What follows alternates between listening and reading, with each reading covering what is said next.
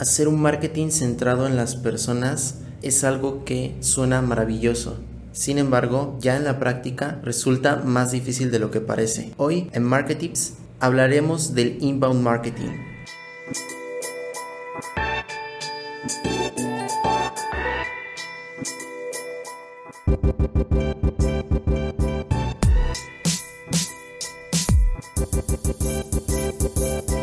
Hola, qué bueno que estás aquí acompañándome en un episodio más de este programa Marketips y en esta ocasión vamos a hablar del inbound marketing. Te platico que hace unos meses tomé una certificación en la plataforma de Hotspot de Inbound. Fue mi primer acercamiento con esta filosofía o metodología, como lo quieras ver, y la verdad quedé muy emocionado por continuar descubriendo y profundizando en este tema del inbound y sobre todo del inbound marketing. ¿Por qué me llamó la atención? Porque esta filosofía de inbound busca concientizar a las marcas a hacer un marketing más centrado en las personas y sobre todo en las necesidades y problemáticas que éstas tienen. La misión principal del inbound marketing va a ser ayudar a los prospectos de clientes que tenemos en distintas plataformas, en redes sociales, en el negocio mismo y en los distintos entornos donde la marca tiene presencia. ¿Y a qué me refiero cuando hablamos de ayudar? Me refiero a encontrar una solución a los distintos problemas que tu audiencia tiene.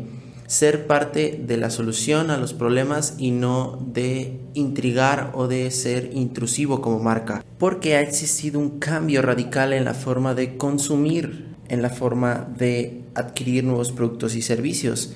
Nosotros como consumidores hoy en día tomamos decisiones basadas en nuestras necesidades y problemas. Siempre ha sido así, sin embargo, hoy en día está mucho más marcado esto.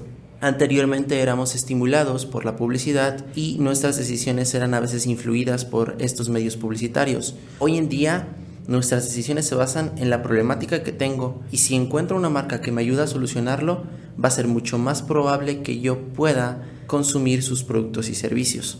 Es por eso que este enfoque del inbound marketing se centra en generar contenidos que vayan en dirección a solucionar la problemática principal de tu buyer persona. Un buyer persona es aquel individuo que cumple con ciertas cualidades para convertirse en tu cliente ideal. ¿Cómo lo puedes determinar? Bueno, pues conociéndolo perfectamente, armando eh, un perfil de cliente ideal que te permita conocer profundamente cuáles son sus necesidades, sus dudas y sus problemas actuales. Conocerlo de manera profunda te va a ayudar a acercarte de una manera mejor a Él. Hacer que Él sea el que te busque y no tú el que seas intrusivo y que llegues a invadir su espacio. Y una parte fundamental también de la estrategia inbound es comprender cuál es el ciclo de vida de una persona que ha consumido un producto o servicio de tu marca. A esto se le conoce como Buyer's Journey o el viaje del cliente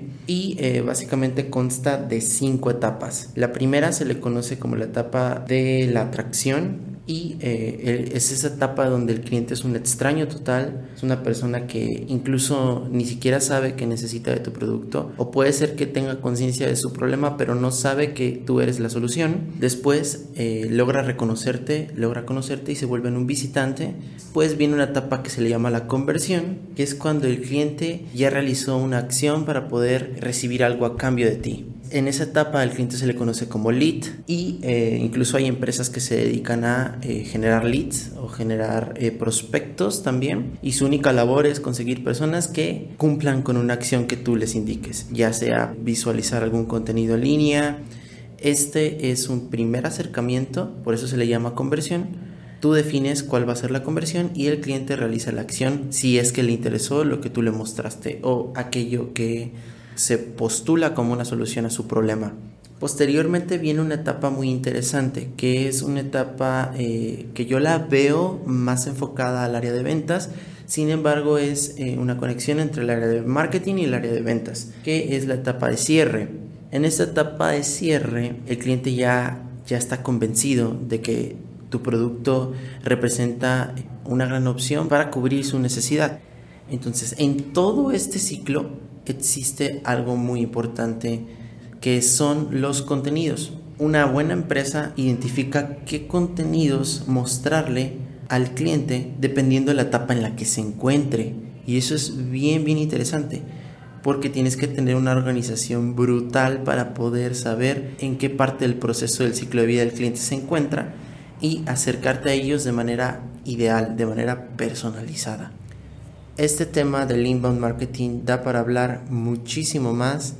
Sin embargo, hoy te dejo con esta pequeña probadita. Yo la descubrí, como te comenté al inicio, hace algunos meses y sin duda me voy a seguir preparando para que mis campañas funcionen de mejor manera y para poderte seguir compartiendo algunos tips que vaya descubriendo en el proceso de aplicarlo en estas campañas.